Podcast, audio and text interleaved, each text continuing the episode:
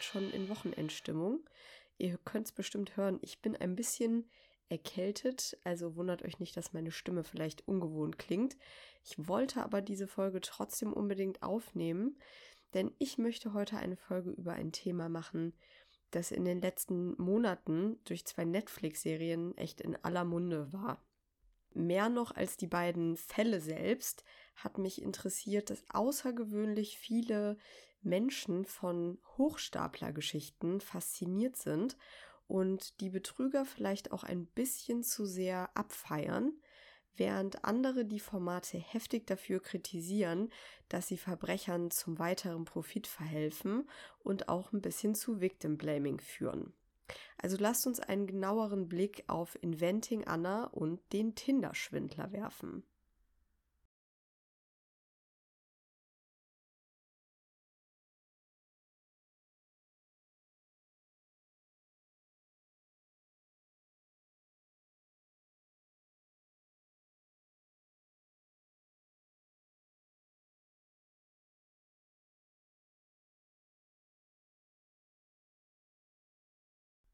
Vielleicht erstmal vorab. Ähm, grundsätzlich verstehe ich natürlich eher, dass jemand mit einem Hochstapler sympathisiert, der ja eine für mich anonyme Bank betrügt, als zum Beispiel mit einem Serienmörder, der auf grausame Art und Weise Menschen getötet hat. Aber woran liegt das?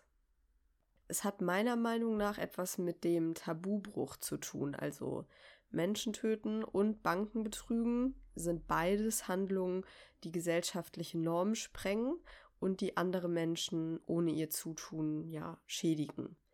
Dennoch leuchtet es ein, dass der Tabubruch der Tötung deutlich schärfer zu bewerten ist als der des Diebstahls. Denn es entsteht in erster Linie ne, beim Diebstahl ein materieller Schaden, der reparabel ist.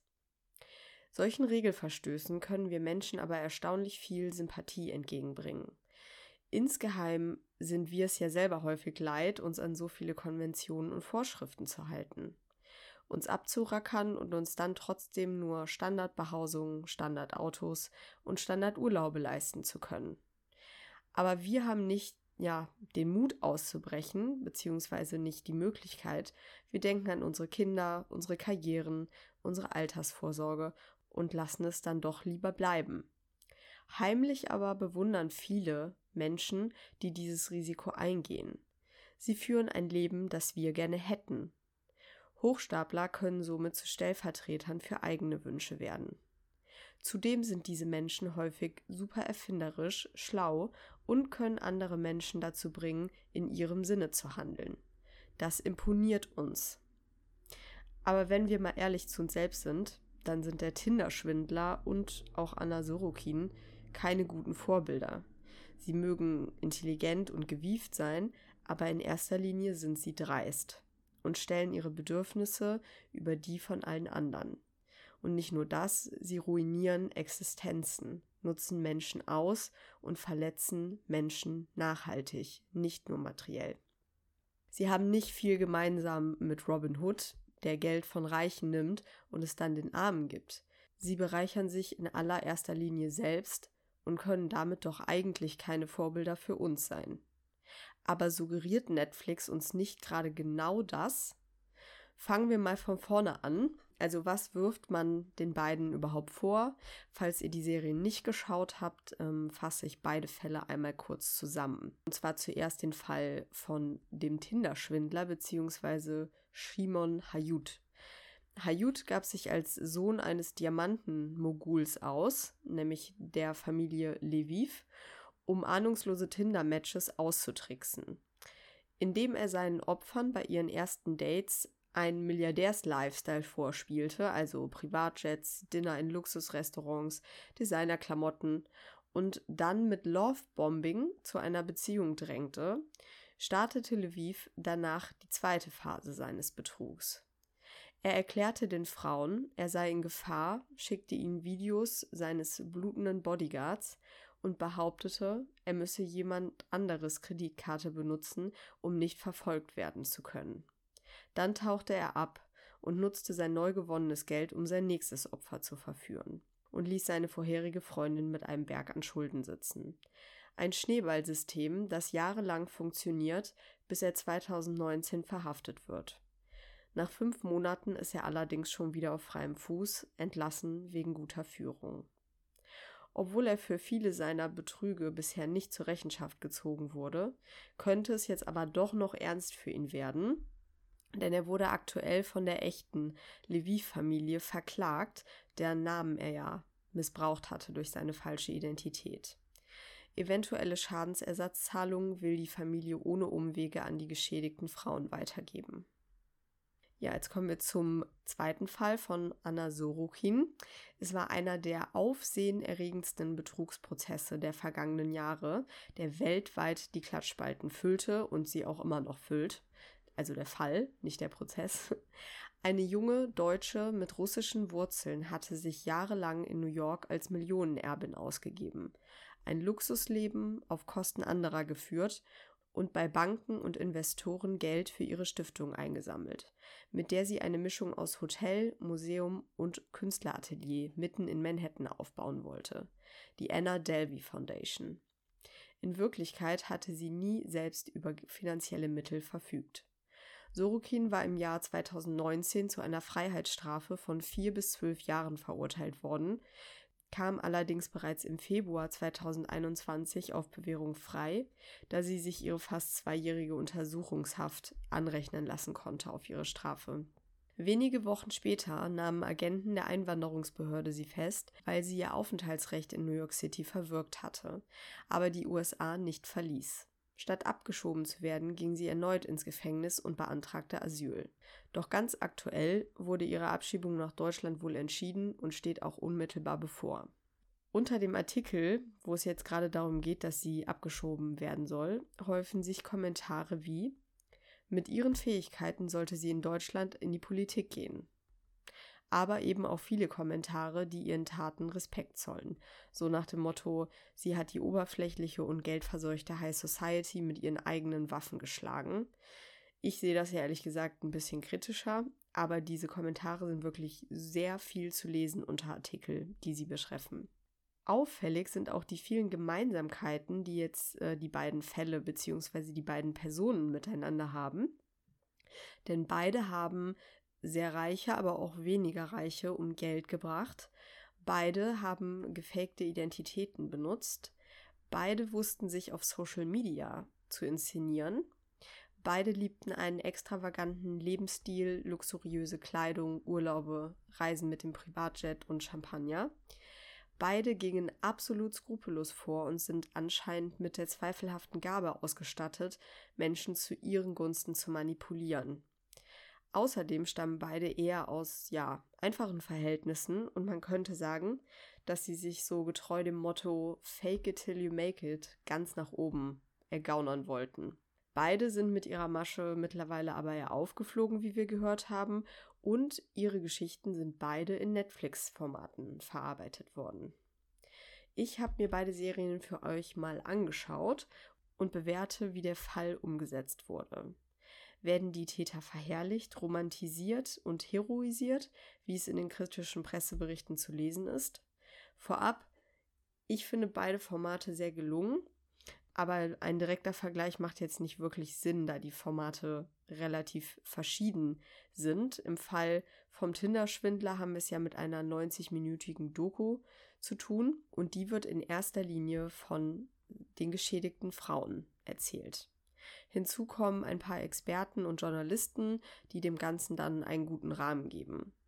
Hayut selbst wurde zwar angefragt für die Doku, also um sich in einem Interview den Vorwürfen zu stellen, ähm, hat dies aber abgelehnt. Äh, trotzdem bekommen wir ihn viel zu sehen und ja auch zu hören, denn die Dokumentation ist voll von seinen WhatsApp-Sprachnachrichten, Videos und Fotos, die er an die Frauen verschickt hat. Ich habe mich da ehrlich gesagt so ein bisschen gefragt, ob das rechtlich eine Grauzone ist, so privates Material ohne seine Zustimmung zu veröffentlichen. Also nicht, dass ich ihm jetzt diesen Schutz zugestehen möchte, aber gewundert hat es mich schon, dass das anscheinend so ohne weiteres möglich ist. Dass die Macher der Serie dieses ganze Material von ihm verwendet haben, war aber auch wirklich wichtig für die Doku, muss man sagen. Denn so hat man als Zuschauer wenigstens ein bisschen Einblick in seine Vorgehensweise bekommen. Und ich könnte mir vorstellen, dass man ohne diese Videos und Sprachnachrichten, ja, die Erzählungen der Frauen vielleicht zu abstrakt geblieben wären, dass man das nicht so hätte nachvollziehen können.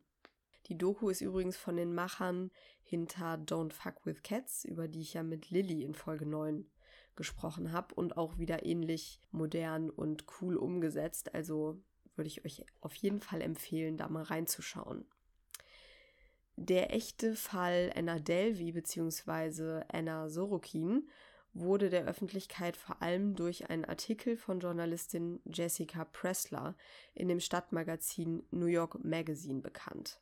Und auf diesem Artikel beruht nun die Serienadaption von Shonda Rhimes, die ihr sicherlich von Erfolgsserien wie Grey's Anatomy oder How to Get Away with Murder kennt. Die Serie beruht also auf der wahren Geschichte, fiktionalisiert aber aus dramaturgischen Gründen reale Personen und Umstände. Das Ganze ähm, in neun Folgen, die jeweils ungefähr eine Stunde dauern. Ausgangspunkt der Geschichte ist jetzt Vivian Kent, also eine fiktionalisierte Jessica Pressler, die versucht herauszufinden, wie es möglich war, dass jemand, der kein Geld und keine Ausbildung hatte und niemand in den USA kannte, innerhalb kürzester Zeit in der Mode- und Kunstbranche ein- und ausging und ja, sowohl neureiche Start-up-Gründer als auch Vertreter des alten Geldadels scheinbar um den Finger gewickelt hat. Jene Vivian Kent hat selbst gerade einen Karriereknick in der Serie hinter sich. Außerdem ist sie schwanger und wird bei ihrem aktuellen Arbeitsplatz, dem Manhattan Magazine, ja mit eher belanglosen Rechercheaufträgen abgespeist. Sie sieht jetzt also in der ähm, Anna Delvey Story die Chance, doch noch den ganz großen Coup zu landen und sich als ernstzunehmende Journalistin zu rehabilitieren. Und diese Ausgangssituation fand ich schon mal relativ interessant, weil die Serie von Anfang an auch so ein bisschen klar macht, dass Medien Verbrechen zu ihrem Nutzen instrumentalisieren und dass Personen wie Anna Sorokin auch immer eine Art Projektionsfläche werden. Und das erklärt vielleicht auch schon den riesigen Diskussionsbedarf bei Twitter und generell im Internet, ähm, den diese Serie ausgelöst hat oder den beide Serien auch ausgelöst haben. Wer ist hier Opfer und wer ist Täter? Um das so zu klären, würde ich einmal beleuchten wollen, wie die Serien jetzt wirklich mit den ja, primären Opfern oder mit den Personen, von denen wir erstmal ausgehen, dass sie die Opfer der Verbrechen geworden sind, wie geht die Serie mit diesen geschädigten Personen um? In äh, der Tinder-Schwindler-Doku kommen sie ja sehr viel zu Wort, was natürlich zu begrüßen ist. Und sie versuchen ihr Verhalten ja zu erklären und Einsicht in ihre Emotionen zu geben, was für den Zuschauer wahrscheinlich aufgrund des Formates jetzt ein bisschen schwierig sein kann. Denn er kennt diese Frauen ja noch nicht, hat sie noch nicht über mehrere Folgen erlebt oder schon mal gesehen. Und da kann, glaube ich, nicht jeder innerhalb von ein paar Minuten Mitleid oder Verständnis aufbringen. Vor allem, wenn man das Gefühl hat, dass die Frauen sich wirklich sehr naiv angestellt haben. Und einigen sind sie vielleicht auch gerade deswegen unsympathisch, weil sie sich von so einem protzigen Reichtum angezogen fühlten, wie Simon Hayut ihn zur Schau gestellt hat. Bis hierhin meiner Meinung nach alles total legitim, ging mir teilweise auch so. Aber dann müsste man meiner Meinung nach den Schalter im Kopf umlegen und sich auch ein bisschen selbst hinterfragen. Selbst wenn diese Frauen mir nicht alle auf Anhieb sympathisch sind und ja, sehr leichtsinnig gehandelt haben, haben sie natürlich nicht verdient, betrogen und um ihr Geld gebracht zu werden. Und das suggeriert uns diese Serie auch in keinem Fall. Das ist jetzt bei der anderen Serie, Inventing Anna, ein bisschen anders. Die Darstellung von Anna Sorokins Opfern fand ich teilweise sehr interessant. Sie spiegelt meiner Meinung nach sehr treffend wider, dass vor allem sehr reiche und einflussreiche Menschen so beschämt darüber waren, dass sie halt betrogen worden sind, dass sie es am liebsten verheimlicht hätten. Und es entspricht der Wahrheit, dass mehrere Personen der Journalistin Jessica Pressler nur ihre Sicht der Dinge geschildert haben, weil sie ihnen im Gegenzug versprochen hat, sie anonym zu belassen. Außerdem hat so ziemlich niemand, würde ich mal sagen, Mitleid mit Banken oder Immobilienmogulen, weil sie für uns kapitalistische Symbole sind, die Geld im Überfluss haben. Betrügt jemand eine Bank, dann tangiert uns das auf den ersten Blick nicht so sehr. Darum fand ich es geschickt von den Serienmachern, dass sie hier mit der Figur Alan Reed stellvertretend eine Figur für diese Opfergruppe eingeführt haben und ihr ein menschliches Gesicht geben. Die Figur ist zwar fiktionalisiert, aber sie basiert auf einem realen Immobilienanwalt, der Annas Kredite bei den größten Banken betreut hat. Und auch wenn er selbst finanziell dadurch nicht in den Ruin getrieben wurde, hat er natürlich einen Verlust in seiner Reputation erlitten. Das darf man ruhig auch mal erwähnen. Die Darstellung einer anderen Geschädigten ist hingegen wirklich diskussionswürdig.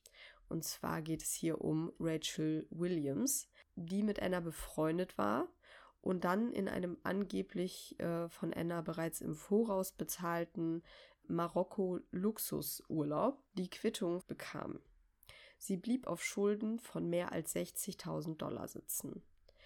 Dabei war sie jetzt keine steinreiche High Society Dame, die den Verlust locker hätte wegstecken können, sondern sie war Fotoredakteurin bei der Vanity Fair und diese 60.000 Dollar entsprachen ungefähr ihrem Jahresgehalt. Über ihre Erfahrungen schrieb sie das Buch My Friend Anna, das ihr ungefähr 300.000 Dollar eingebracht hat. Ihre Schulden dürfte sie also abbezahlt haben. Hat sich der Betrug im Endeffekt auch für sie gelohnt? Selbst wenn dem so sein sollte, warum zeichnet die Serie sie als unsympathische Nutznießerin? Für mich ist das hier definitiv der Punkt, an dem die Serie sich die größten Freiheiten nimmt. Also der Großteil der Handlung ist wirklich relativ nah an den wahren Geschehnissen, aber hier wird scheinbar reales Geschehen interpretiert und damit fiktionalisiert. Und das fängt schon damit an, dass im Gegensatz zur realen Journalistin Jessica Pressler, die wir ja hier in der Serie als Vivian Kent ne, neu erfunden bekommen haben, wird Rachel Williams durchgehend mit ihrem richtigen Namen genannt. Auch prominent vertreten ihr damaliger Arbeitsplatz Vanity Fair und die Lage ihrer echten Wohnung sogar.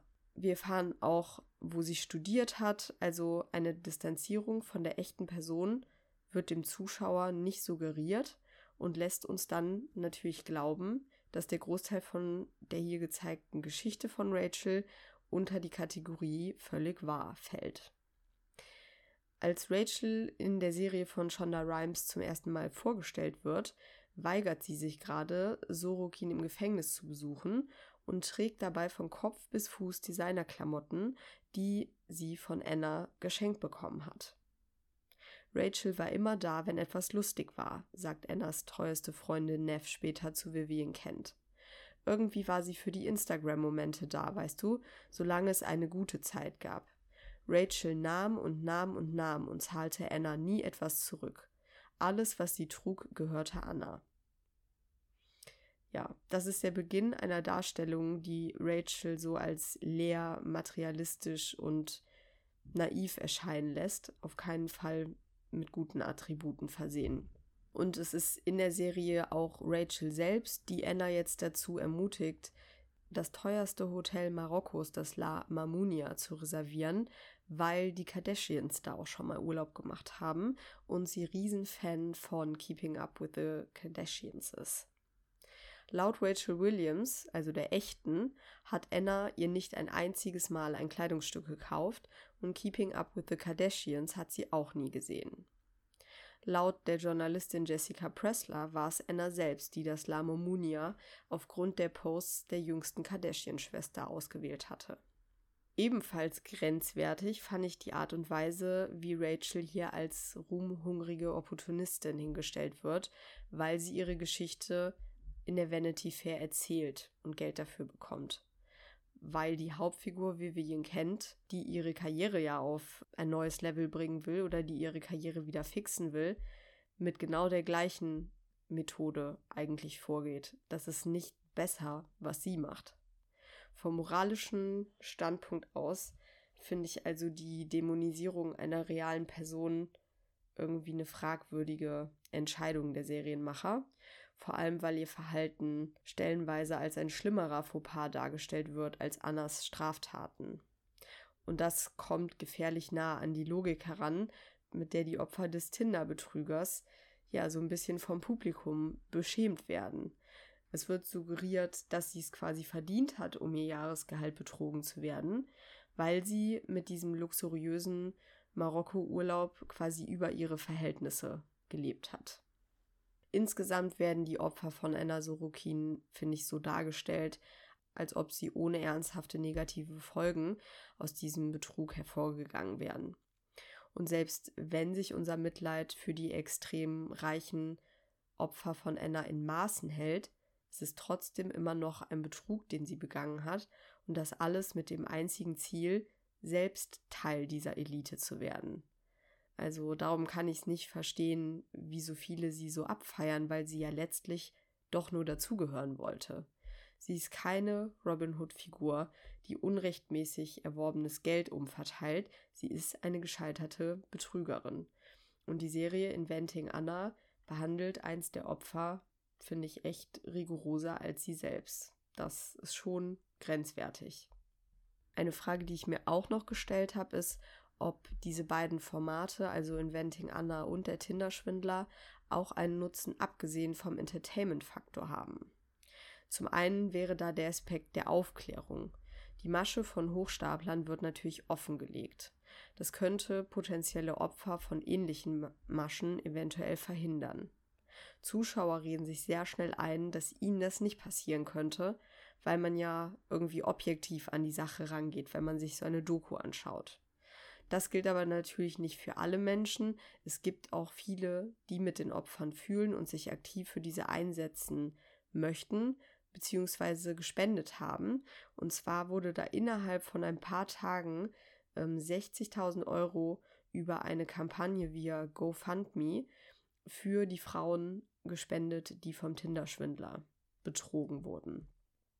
Auf lange Sicht könnte man also vermuten, dass Akzeptanz und Verständnis für Opfer insgesamt wachsen könnte, da die Menschen irgendwann verstehen, dass es sich hier nicht um ein Einzelfenomen handelt, sondern dass jeder ein Stück weit verletzbar und angreifbar wird, wenn er sich in einer emotionalen Beziehung zu jemand anderem befindet, der es nicht ehrlich mit ihm meint generell finde ich es auch immer lobenswert, wenn True Crime Serien nicht einfach nur eine Geschichte erzählen, sondern auch zum Nachdenken anregen.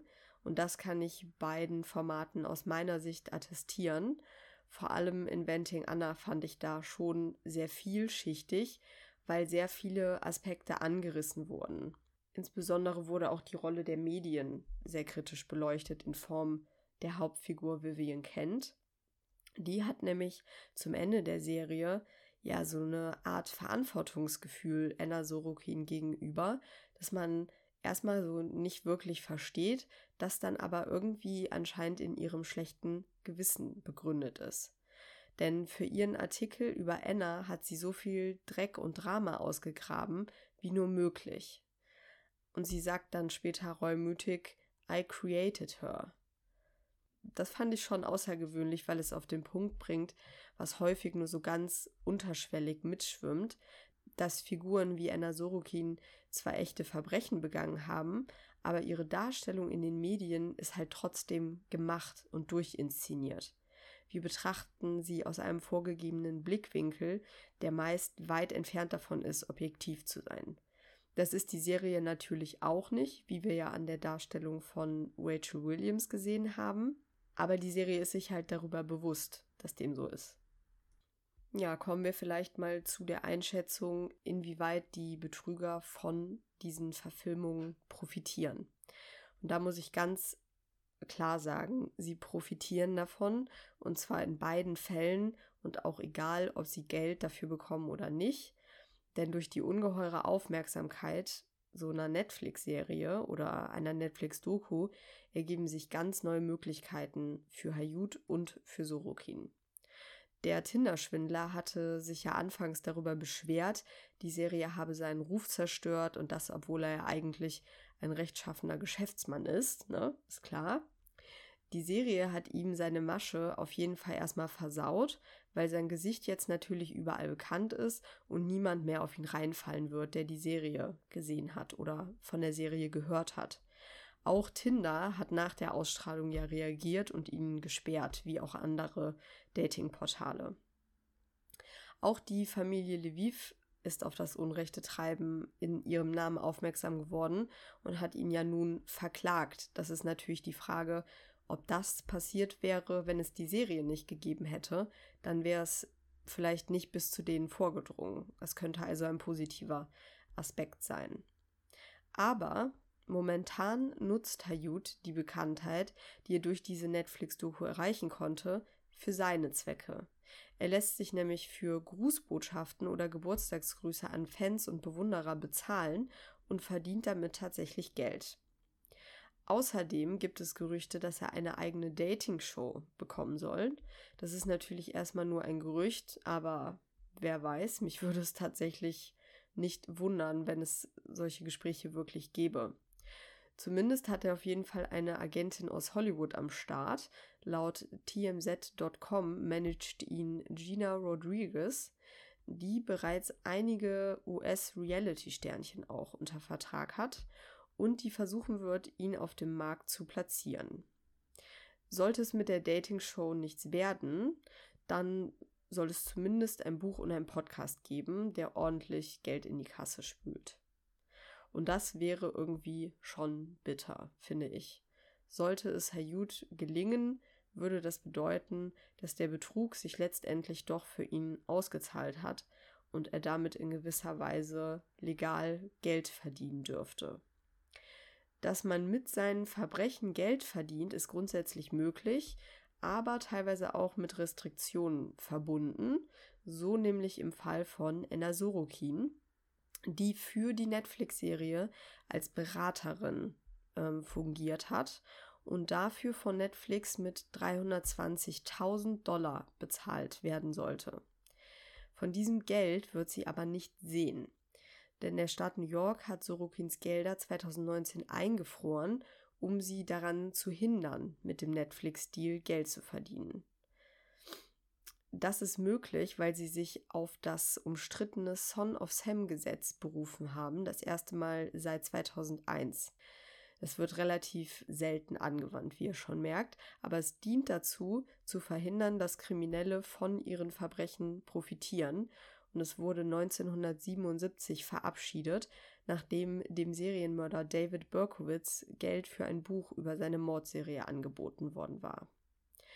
Sorokins Gelder wurden jedoch im vergangenen Jahr dann doch wieder freigegeben, damit sie davon ihre Opfer entschädigen kann. Also von den 320.000 Dollar Gage, die sie für die Serie hätte bekommen sollen, hat sie bisher knapp 200.000 Dollar zur Entschädigung der Banken verwendet, bei denen sie Schulden hatte. Weitere 24.000 Dollar hat sie für staatliche Bußgelder bezahlt. Und es soll jetzt wohl auch noch eine Zahlung von ca. 100.000 Dollar an die City National Bank erfolgen. Damit wäre das Geld weg. Auch wenn es mit Sicherheit so von Netflix nicht beabsichtigt war, tragen sie jetzt also quasi zur Entschädigung der Opfer bei. Ich finde das in diesem Fall eigentlich eine ganz gute Sache. Wie steht ihr dazu? Habt ihr schon mal von dem Son of Sam Gesetz gehört? Falls ihr euch dafür die Details interessieren solltet ähm, und euch mal dessen Geschichte bzw. die Fälle anschauen wollt, wo es angewendet wurde, poste ich euch auf jeden Fall einen Infolink in die Show Notes ich fand es bei der Recherche auch wirklich ein super interessantes Thema. Und ja, ich habe mal überlegt, vielleicht mache ich da sogar eine eigene Folge drüber. Um aber nochmal auf unsere Eingangsfrage zurückzukommen, ob Anna von der Serie profitiert. Ich denke, das kann man trotzdem mit einem klaren Ja beantworten, auch wenn sie jetzt kein Geld in den Händen hält. ihre Bekanntheit ist nochmal enorm gewachsen. Viele Leute bewundern sie und sie arbeitet auch schon an einem Buch und einem Podcast. Das macht echt heutzutage jeder im Podcast. und wird früher oder später mit Sicherheit auch finanziell an ihrer kriminellen Vergangenheit verdienen. Kommen wir zu meiner letzten Frage, nämlich ob man den Serien was vorwerfen kann. Und da würde ich tatsächlich sagen, es ist ein sehr zweischneidiges Schwert. Also diese Serien erhöhen den Bekanntheitsgrad der Person enorm. Das haben wir gerade gesehen. Letztendlich führt diese Bekanntheit dazu, dass sie es schwieriger haben, mit illegalen Machenschaften durchzukommen, weil sie nun öffentliche Personen sind. Das ist natürlich ein Vorteil. Im Falle von Inventing Anna könnte man diskutieren, ob sie als Beraterin dann doch zu viel Mitspracherecht hatte. Also weil sie natürlich beeinflusst hat, wie sie selbst dargestellt wird. Ich finde aber, dass sie trotzdem nicht allzu gut in der Serie wegkommt.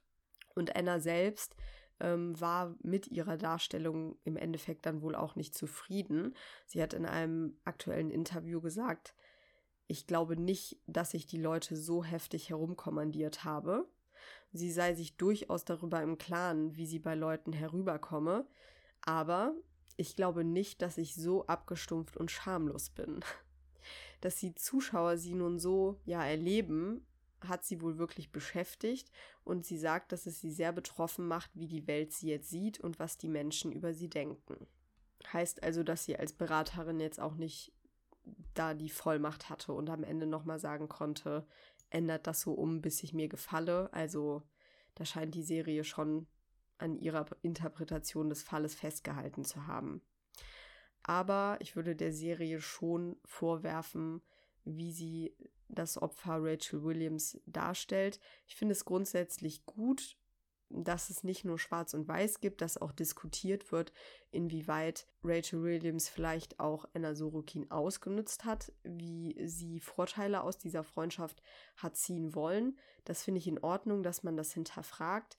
Aber die Figur ist in der ganzen Serie so unsympathisch und wird hier am Ende so ein bisschen als Gegenspieler aufgebaut. Und das finde ich schon grenzwertig und für die echte Person nicht in Ordnung.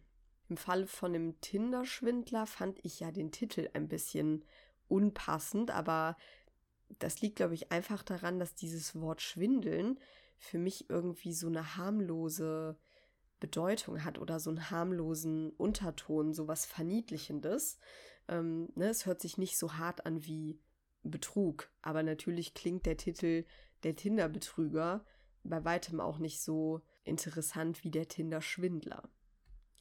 Ich fand die Doku leider an einer entscheidenden Stelle nicht wirklich transparent, nämlich als es um die Verhaftung ging. Also warum wird Hayut für die in der Doku dargestellten Verbrechen nicht belangt? Liegt es am Justizsystem der verschiedenen Länder oder woran? das hätte für mich mit dazugehört, mal einen Ausblick zu geben, was ihm blühen, was ihm blühen könnte, was passieren müsste, damit er zur Rechenschaft gezogen wird. So wird man da irgendwie im Halbdunkeln gelassen und hat nicht wirklich den Durchblick. Das hat mich ein bisschen gestört.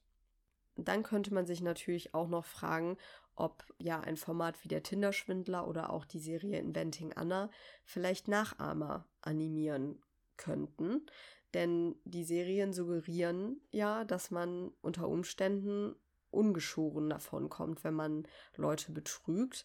Aber das hätten sie meiner Meinung nach auch nicht anders darstellen können. Sonst wäre es ja auch kein True Crime mehr, wenn man jetzt da die Ausgänge vertauscht. Also insgesamt würde ich sagen, die Serien an sich sind nicht das Problem, aber unser Umgang mit Hochstaplern bzw. mit Betrügern ist irgendwie fragwürdig. Anders als zum Beispiel bei Mordfällen neigen wir dazu, dem Opfer eine Mitschuld zu geben und den Täter aufgrund seiner Intelligenz oder Unverfrorenheit zu idealisieren. Daher würde ich sagen, schaut euch die Serien an, konsumiert diese Geschichten, aber seid euch darüber bewusst, dass es da um echte Schicksale und Existenzen geht. Ich finde es auf jeden Fall zu einfach zu sagen, selbst schuld, oder das hätte mir nicht passieren können, auch wenn das teilweise ja so der erste Impuls ist. Aber dem sollte man nicht unbedingt nachgeben, denn realistisch beurteilen kann man so eine Situation meiner Meinung nach nicht, vor allem weil man halt nicht emotional involviert ist. Genau, das sind so meine Gedanken, die ich mir zu diesen beiden Serien gemacht habe. Wie gesagt, ich würde euch beide empfehlen, beide Formate mal reinzuschauen, falls ihr es nicht eh schon getan habt, so viel wie darüber gesprochen wurde.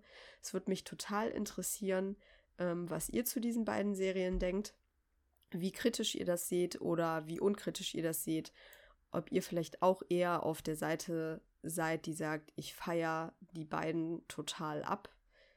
Ich bewundere die dafür, wie dreist die sind und wie die der Gesellschaft den Spiegel vorhalten.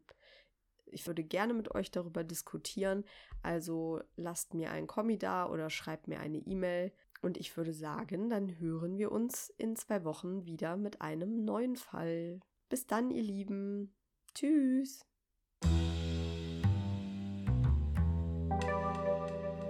Mord ist unser Hobby.